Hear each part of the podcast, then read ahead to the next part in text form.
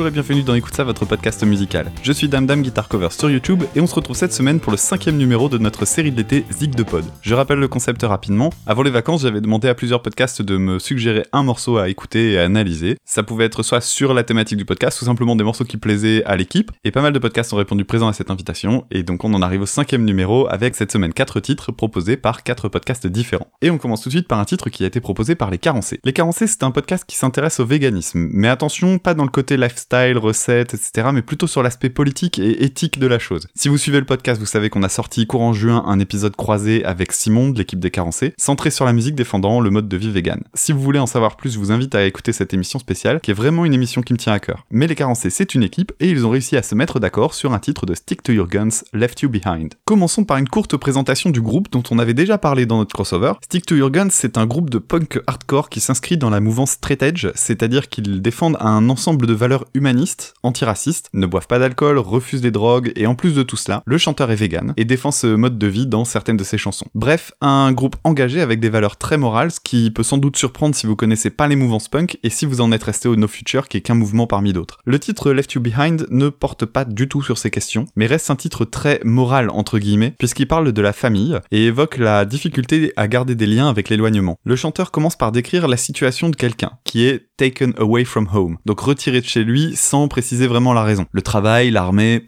on sait pas trop. Ce personnage a manqué des événements importants, il a pas vu les siens grandir, vieillir, et puis le chanteur fait le parallèle avec lui en parlant à la première personne, et on peut imaginer qu'il évoque la difficulté de vivre sur la route à cause de sa carrière. Donc on a un titre qui rappelle que la famille c'est important, une chanson qui évoque à la fois le regret et aussi la mélancolie. Alors le titre est assez à part dans la discographie du groupe, alors je vais vous faire écouter un passage d'un titre plus hardcore que Left You Behind et qui est plus représentatif de ce qu'ils font habituellement, le titre Married to the Noise.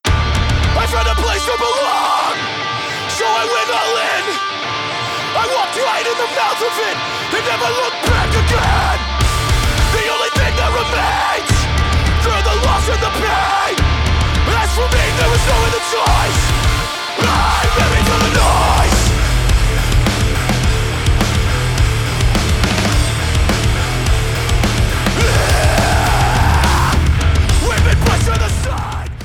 C'était le titre Married to the Noise par Stick to Your Guns. Un titre bien plus vénère donc, du moins sur les couplets. Généralement les refrains sont plus soft avec un chant clair, des rythmiques moins violentes, des guitares qui vont faire une mélodie et pas juste bastonner des accords de puissance. Et le titre Left You Behind quant à lui est beaucoup plus doux, on pourrait presque parler de balade.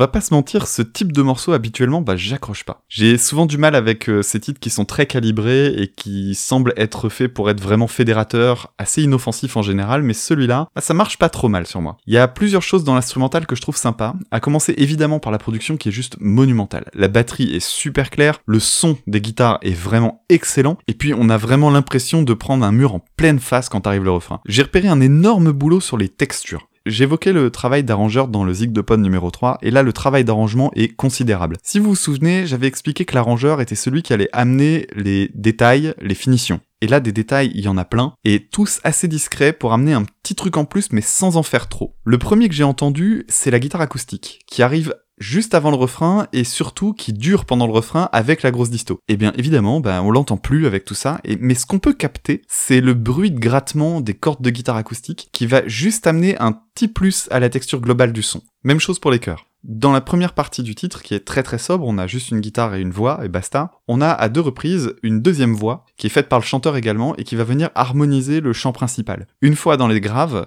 et puis juste après, dans les aigus. Et ce qu'il y a d'intéressant, c'est que c'est vraiment très très peu appuyé. La voix est vraiment en retrait, c'est juste ce qu'il faut. Et pendant que je parle du chant, je crois que c'est surtout ça que j'aime bien dans le groupe. La voix du chanteur. Waouh. Il est capable de monter en voix de poitrine vraiment très très haute et c'est extrêmement impressionnant, surtout qu'il les tient en live et ça c'est vraiment vraiment balèze. Et puis concernant la prod, il y a aussi les cordes qui viennent donner un côté encore plus épique et ce que je trouve intéressant, c'est que j'ai l'impression que ce sont des vrais instruments. Souvent aujourd'hui, on simule les orchestres grâce à des logiciels qui sont de très très grande qualité. C'est vraiment difficile maintenant de réussir à déterminer si le violon que vous entendez dans une chanson, c'est du vrai ou du clavier, si c'est du MIDI. Enfin, il y a aujourd'hui maintenant dans la MAO, la musique assistée par ordinateur, des, des vraiment des logiciels qui savent simuler extrêmement bien certains types d'instruments. Pas tous, mais pour les orchestres, ça marche relativement bien. Mais là, j'ai quand même l'impression que ce sont des vraies cordes. Sinon, il y a aussi un petit gimmick punk qui sonne comme un hymne facile à reprendre, taillé pour le live, ce wow qui arrive pendant les refrains, et ça, ça va donner un côté vraiment tout public au morceau. Je pense vraiment que son énergie, même si elle est très très prononcée, comme elle n'inspire aucune agressivité, elle rend le titre très abordable par des personnes qui sont vraiment vraiment éloignées du punk ou du metal. Pour autant, dans le milieu du punk comme celui du metal, dès qu'on a des groupes qui font des choses plus accessibles, c'est souvent compliqué parce que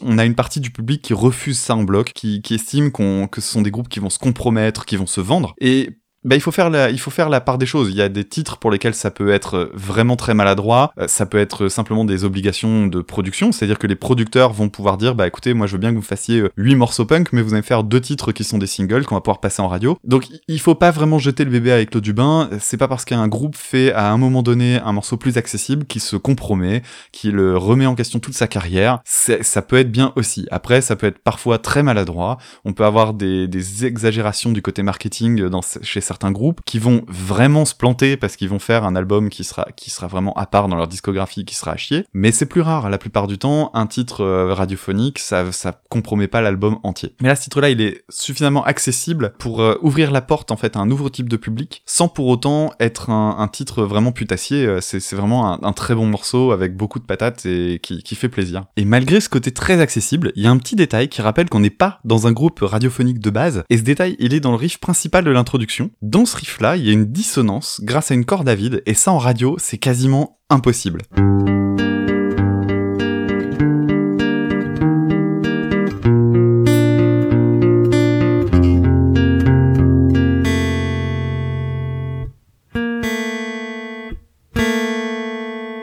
Tout le riff est confortable à l'écoute, et puis il y a ces deux dernières notes qui vont former un intervalle de seconde mineure, un intervalle bien dissonant, relativement inconfortable, mais comme il arrive en fin de riff et qu'on redémarre immédiatement, cette sensation d'instabilité disparaît tout de suite. Ce genre d'accord est très souvent utilisé dans les musiques type metal et c'est un tout petit truc qui fait que le riff a cette couleur un petit peu particulière. Merci beaucoup à la team des Carencés d'avoir proposé ce titre qui donnera peut-être envie à certains de se pencher sur le groupe et sur ses valeurs. Allons-y pour le deuxième titre. Attention, on entre dans la partie Inception du podcast puisque le prochain titre nous a été proposé par un podcast musical lui aussi. Et il s'agit du générique d'un autre podcast encore. Il s'agit d'une proposition faite par le podcast Podcast en deux mots, un podcast musical qui, contrairement à nous, s'intéresse essentiellement à la chanson française. Faudrait d'ailleurs que je le recommande à Tom puisqu'il y connaît jamais rien en chanson française. Et donc euh, le podcast nous a proposé un titre qui s'appelle Le temps est bon, par 2JEJ, qui est également le générique du podcast absurde Pim Pam Poum.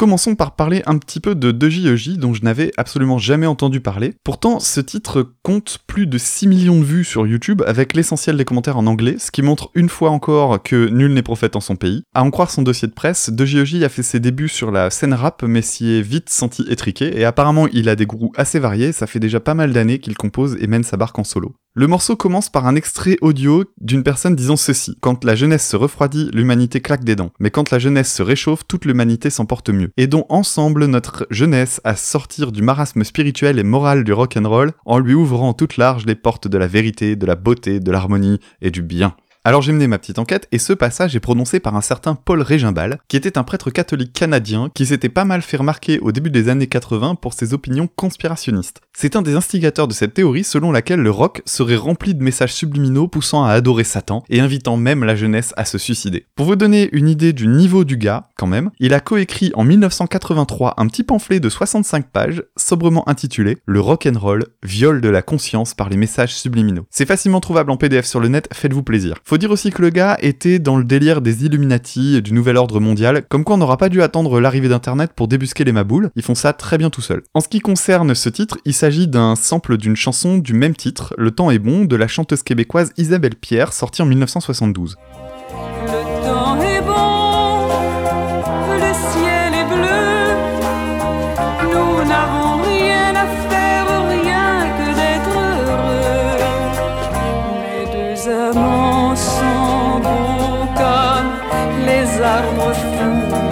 Amants sont doux, doux, doux. Je suis à eux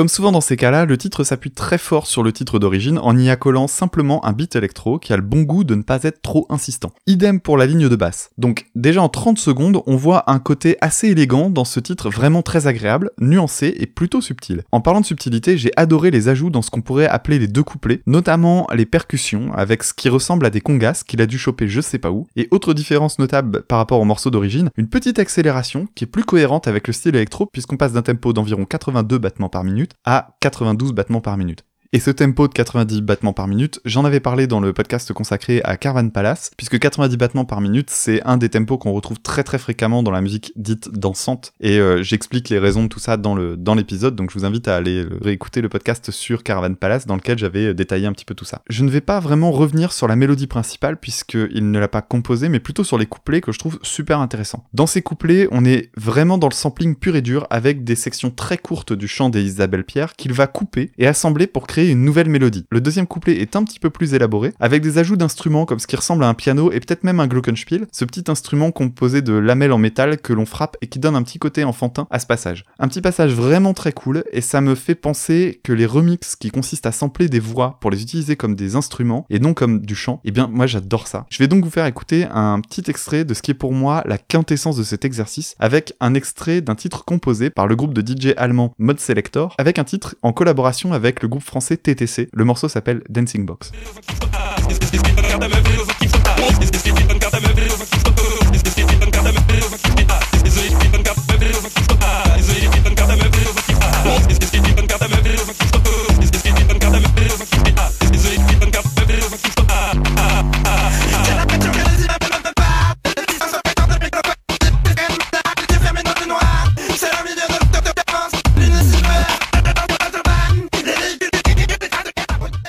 Je reviens quelques instants sur les paroles de la chanson originelle qui évoque le polyamour, c'est-à-dire le fait de vivre plusieurs amours en même temps. Isabelle Pierre y évoque ses deux amants en disant Mes deux amants sont beaux comme les arbres fous, mes deux amants sont doux, doux, doux. Je suis à eux de l'âme jusqu'à la peau, les longues nuits, les jours sont chauds. Un texte assez évocateur donc en termes de mœurs, mais bon, on est en 1972, qui est la période post-Woodstock, et les questions d'amour libre et d'émancipation des codes sociétaux étaient vraiment d'actualité à ce moment-là. Jolie découverte donc que ce générique de Pim Pam Poum, que je vous recommande d'ailleurs tout autant que le podcast. Merci à vous d'avoir proposé cette chanson originale. Troisième podcast cette semaine, le podcast C'est qui en pôle? Alors C'est qui en pôle, comme son nom l'indique, c'est un podcast qui est dédié au sport mécanique, et pour être plus précis, il se penche particulièrement sur le monde de la moto. Je vais pas cacher que c'est pas du tout mon domaine, mais j'aime beaucoup l'idée que le milieu du podcast étant ce qu'il est, on trouve des podcasts de niche comme le vôtre, et je trouve ça vraiment vraiment très cool. J'ai écouté un petit peu, j'ai absolument rien bité parce que je ne connais personne dans ce milieu, je ne connais pas grand chose. si vous me retirez euh, Valentino Rossi, je suis complètement paumé. Mais euh, en tout cas, j'aime beaucoup l'initiative. Alors, ils nous ont proposé un titre, mais sous deux versions différentes. Et ce titre, c'est Once Upon a Time in the West par le groupe Dire Straits. J'imagine que vous vous attendez à un comparatif, alors allons-y. Comparatifons. C'est parti avec la version studio, histoire que vous entendiez déjà à quoi ressemble cette chanson.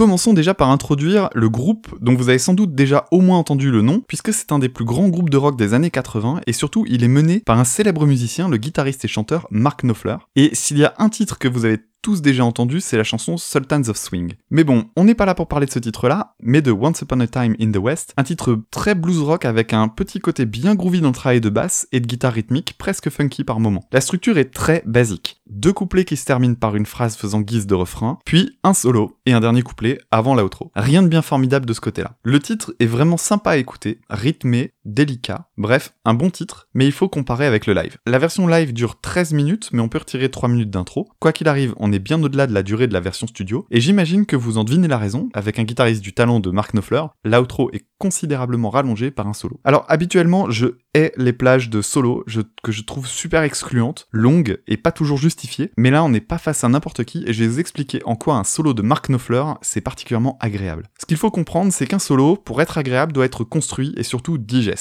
Pas mal de guitaristes tombent dans le travers démonstratif et oublient de faire respirer leurs interventions. J'avais entendu un jour une chose qui a complètement changé mon regard sur la question du solo. C'était un guitariste qui expliquait qu'il s'inspirait principalement des solos de saxophone et de trompette de jazz. Et la raison était la suivante. Pour lui, ces instruments étaient idéaux parce qu'ils imposaient une contrainte qui était celle de la respiration. Peu importe l'intensité que l'on veut mettre, il va falloir, sous peine de s'asphyxier, respirer. Et les guitaristes n'ayant pas cette contrainte peuvent en mettre partout. Et c'est pas le cas de Mark Knopfler qui a un jeu très nuancé. Il n'hésite pas à s'interrompre, laisser durer une mesure, reprendre, réduire le débit, jouer beaucoup plus bas, créer des petites explosions sans pour autant les prolonger, etc., etc. Bref, un jeu très très varié et donc digeste. C'est ce qui fait que cet outro est superbe. Petit extrait d'un passage assez dynamique à la fin de la version live.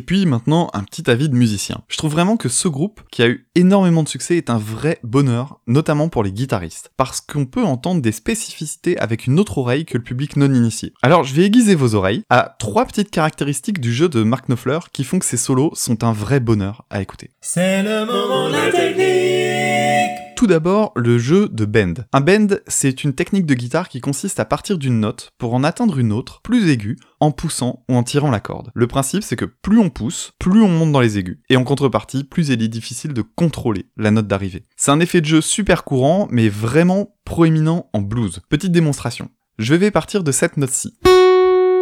Pour atteindre cette note-ci. Alors, en guitare, on pourrait très bien jouer les deux notes l'une après l'autre. On pourrait les relier en faisant ce qu'on appelle un slide, c'est-à-dire qu'on va faire glisser le doigt jusqu'à la note d'arrivée. Et donc le bend, lui, on va aller pousser sur la corde pour monter jusqu'à la note d'arrivée. Et on peut le faire plus ou moins rapidement, et ça va donner différents types de sonorités. C'est un effet de jeu super courant, mais vraiment proéminent en blues. Mark Knopfler les utilise très fréquemment et avec beaucoup beaucoup de toucher. Et un autre guitariste qui est connu pour sa maîtrise des bends, c'est David Gilmour, le guitariste de Pink Floyd. Écoutez-moi cet extrait de Another Brick in the Wall dans lequel il fait des bends hallucinants allant jusqu'à plus de deux tons.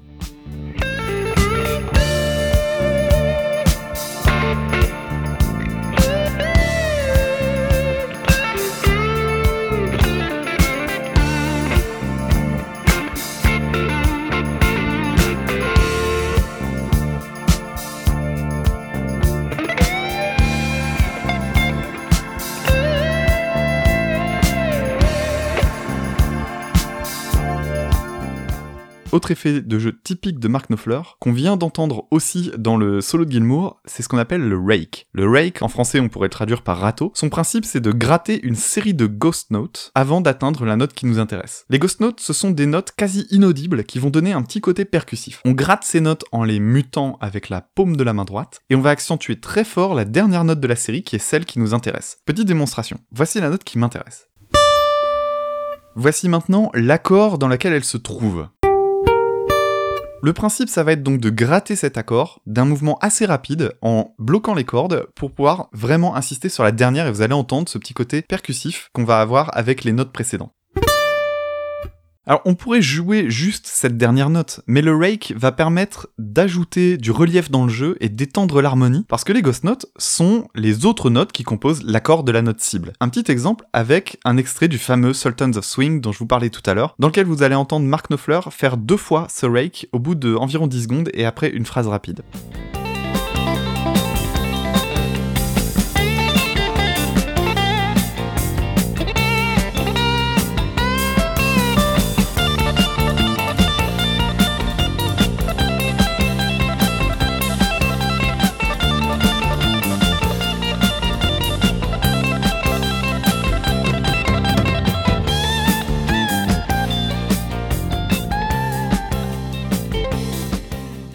Troisième détail et le plus important et le plus remarquable, tout ce que vous avez entendu dans les extraits de Mark Knopfler est joué entièrement au doigt. Habituellement, les guitaristes, surtout solistes, jouent en utilisant un morceau de plastique triangulaire qu'on appelle un médiator pour attaquer les cordes. C'est ce que j'ai utilisé moi aussi dans mes petites démonstrations. Mark Knopfler, lui, il joue au doigt. Ça demande une technique absolument folle, mais surtout, c'est ce qui lui permet d'avoir un jeu avec énormément de nuances, parce qu'il a un contrôle très fort sur l'intensité des notes. Il peut les étouffer facilement, il peut les étouffer rapidement, et donner des sonorités d'attaque très très différentes de celles qu'on obtient à l'aide d'un médiator. Bref, le son de Mark Knopfler, en plus de sa Fender, c'est ses doigts. Et vraiment, c'est ce qui est le plus remarquable, je trouve, dans son jeu. Un vrai plaisir de se replonger dans le jeu de Mark Knopfler, qui est un guitariste absolument incontournable et plein de subtilité. Merci beaucoup à Seki en Paul pour ce titre. On en arrive au quatrième et dernier morceau pour cette semaine, un titre qui nous a été proposé par Seasons Novel. Seasons Novel, c'est un podcast de fiction audio en anglais, avec un énorme truc en plus, puisque pour chaque épisode, il compose et enregistre entièrement un titre de métal progressif. Alors non seulement la fiction est très bien interprétée avec un beau sound design, mais en plus les mecs se payent le luxe de faire de l'excellente musique, elle aussi très très bien produite. Comme je sais plutôt bien le travail que ça demande d'écrire et d'enregistrer de la musique, je peux vous assurer que je n'ai jamais vu un podcast aussi ambitieux et aussi généreux. Alors pour coller au thème du métal progressif, ils ont proposé l'écoute d'un titre d'un des plus grands groupes dans ce domaine, le groupe Symphony X. Cette fois, c'est un groupe que je connais, si ce n'est très bien, en tout cas assez pour dire d'emblée que c'est un très grand groupe avec une qualité de composition vraiment très très impressionnante. Le titre When All Is Lost est cependant sur un album que je n'avais jamais écouté jusque-là et qui est sorti en 2011, l'album Iconoclast. J'ai du fait lu quelques critiques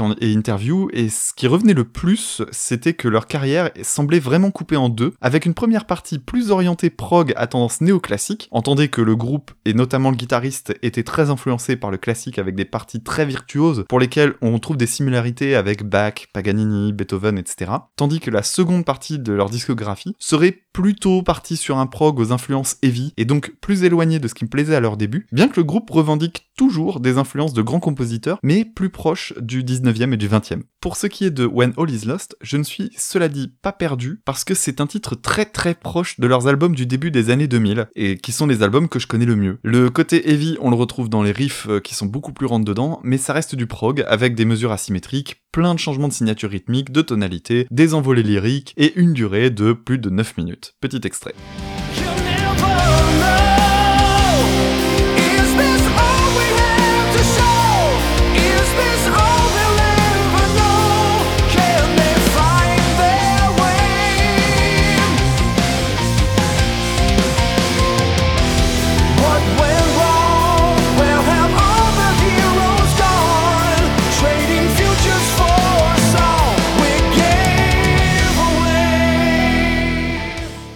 Très vite retrouvé pas mal de choses que je connaissais assez bien du groupe, à commencer par des riffs de guitare super sympas. Il y a une chose que j'ai toujours aimé chez eux, c'est qu'une grosse partie des titres est abordable par des guitaristes avec un petit niveau, mais pas assez véloce pour accéder au solo, et c'est mon cas. J'ai énormément progressé quand j'étais ado avec ce groupe, en apprenant des choses toujours un poil au-dessus de mes capacités réelles, mais juste dans ce qu'on appelle la zone proximale de développement. Euh, alors là, je vais vers mon prof de minutes, mais si vous faites de la musique, vous comptez en faire, c'est important. Il faut toujours viser au-delà de ce qu'on est capable de faire à l'instant T, mais en gardant vraiment un objectif accessible à plus ou moins long terme. Dans le cas de Symphony il y a plein de passages où on bouge pas mal les doigts, et où on est obligé de compter les temps de façon inhabituelle, mais qui reste un challenge vraiment atteignable. C'est un excellent groupe pour progresser très très fort à la guitare, même si la plupart des solos restent intouchables pour une immense partie de guitaristes. Parmi les choses typiques du groupe, j'ai retrouvé aussi le chant très expressif de Russell Allen, qu'il a apparemment laissé de côté dans certains titres ces dernières années. Et puis il y a aussi le piano, les nappes de clavier qui vont simuler des cordes et apporter un côté symphonique au titre, et surtout des constructions complexes mais digestes. Comme on l'a souvent dit dans l'émission, la plupart des musiques occidentales sont jouées en 4-4, c'est-à-dire sur une base de 4 temps par mesure.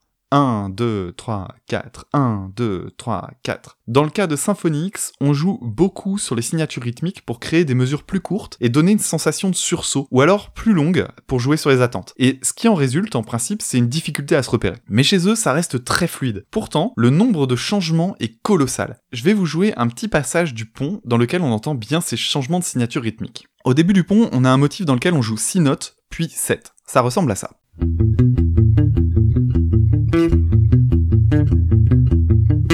On peut le découper de cette façon-là, par exemple. 1, 2, 3, 1, 2, 3, 1, 2, 3, 1, 2, 3, 4, 1, 2, 3, 1, 2, 3, 1, 2, 3, 1, 2, 3, 4. Donc on a d'abord une mesure découpée en 6 croches, puis juste après une mesure en 7 croches. Et ensuite, on a ceci.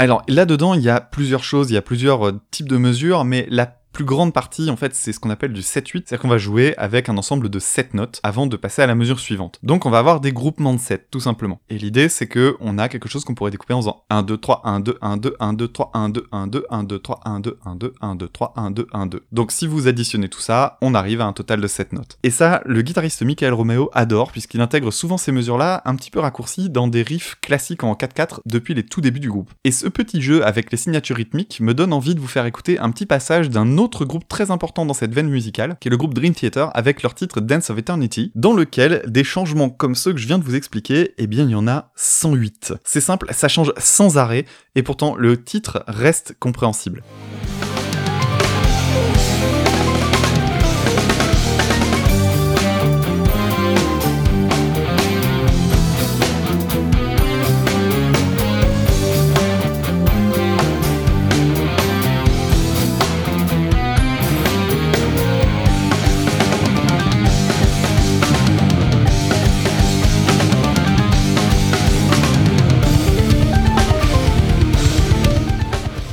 Autre chose que j'ai beaucoup aimé retrouver dans When All Is Lost, c'est la construction de solo. Alors certes très balèze, mais aussi très très construite. Parmi les guitaristes, on a souvent tendance à séparer ceux qui improvisent avec talent et ceux qui écrivent leurs solos. Michael Romeo joue des solos qui sont très écrits et qu'il rejoue tel quel ou presque en live et perso, moi j'adore ça. Le problème avec les plages de solo, c'est que souvent on les considère comme des plages d'expression libre, et c'est vrai, ça peut l'être, mais il y a un vrai plaisir à écouter un solo qui a été entièrement composé, réfléchi, avec un thème, un développement, des respirations, et puis aussi des choses plus complexes harmoniquement qui ont demandé un travail particulier. Pour toutes ces raisons, j'aime beaucoup le jeu de Michael Romeo dans ce titre, notamment dans le solo, qui est moins démonstratif que dans le passé, mais pas moins intéressant, puisqu'il a aussi un joli thème qui est repérable et bien développé. Plus globalement, cette chanson fait partie des titres les plus ambitieux du groupe, des titres plus longs, plus lyriques, comme celui qui m'a fait découvrir Symphony X il y a une douzaine d'années, le titre The Accolade.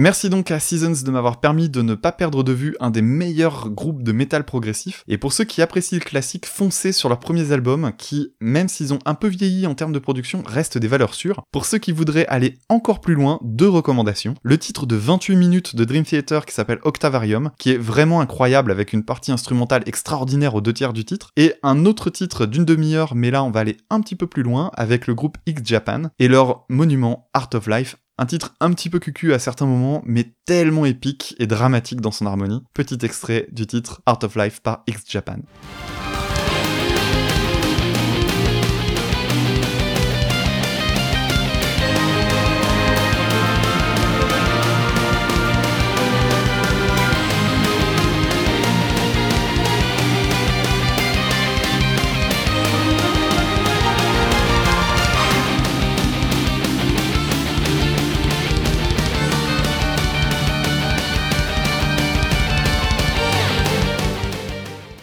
C'est tout pour ce cinquième épisode de Zig de Pod. On se retrouve la semaine prochaine et d'ici là, vous pouvez nous retrouver sur les réseaux sociaux via Twitter, at écoute ça, e c o u t e tiré du bas ca ni accent ni cédille. Vous pouvez nous contacter par mail écoute at gmail.com ou encore nous retrouver sur le site Podmust pour cliquer sur la petite flèche pour nous faire monter dans les classements. Idem avec iTunes. Et comme d'habitude, je vous invite à parler de nous autour de vous, ça fait toujours très plaisir. Et je vous retrouve donc la semaine prochaine. À très bientôt, salut.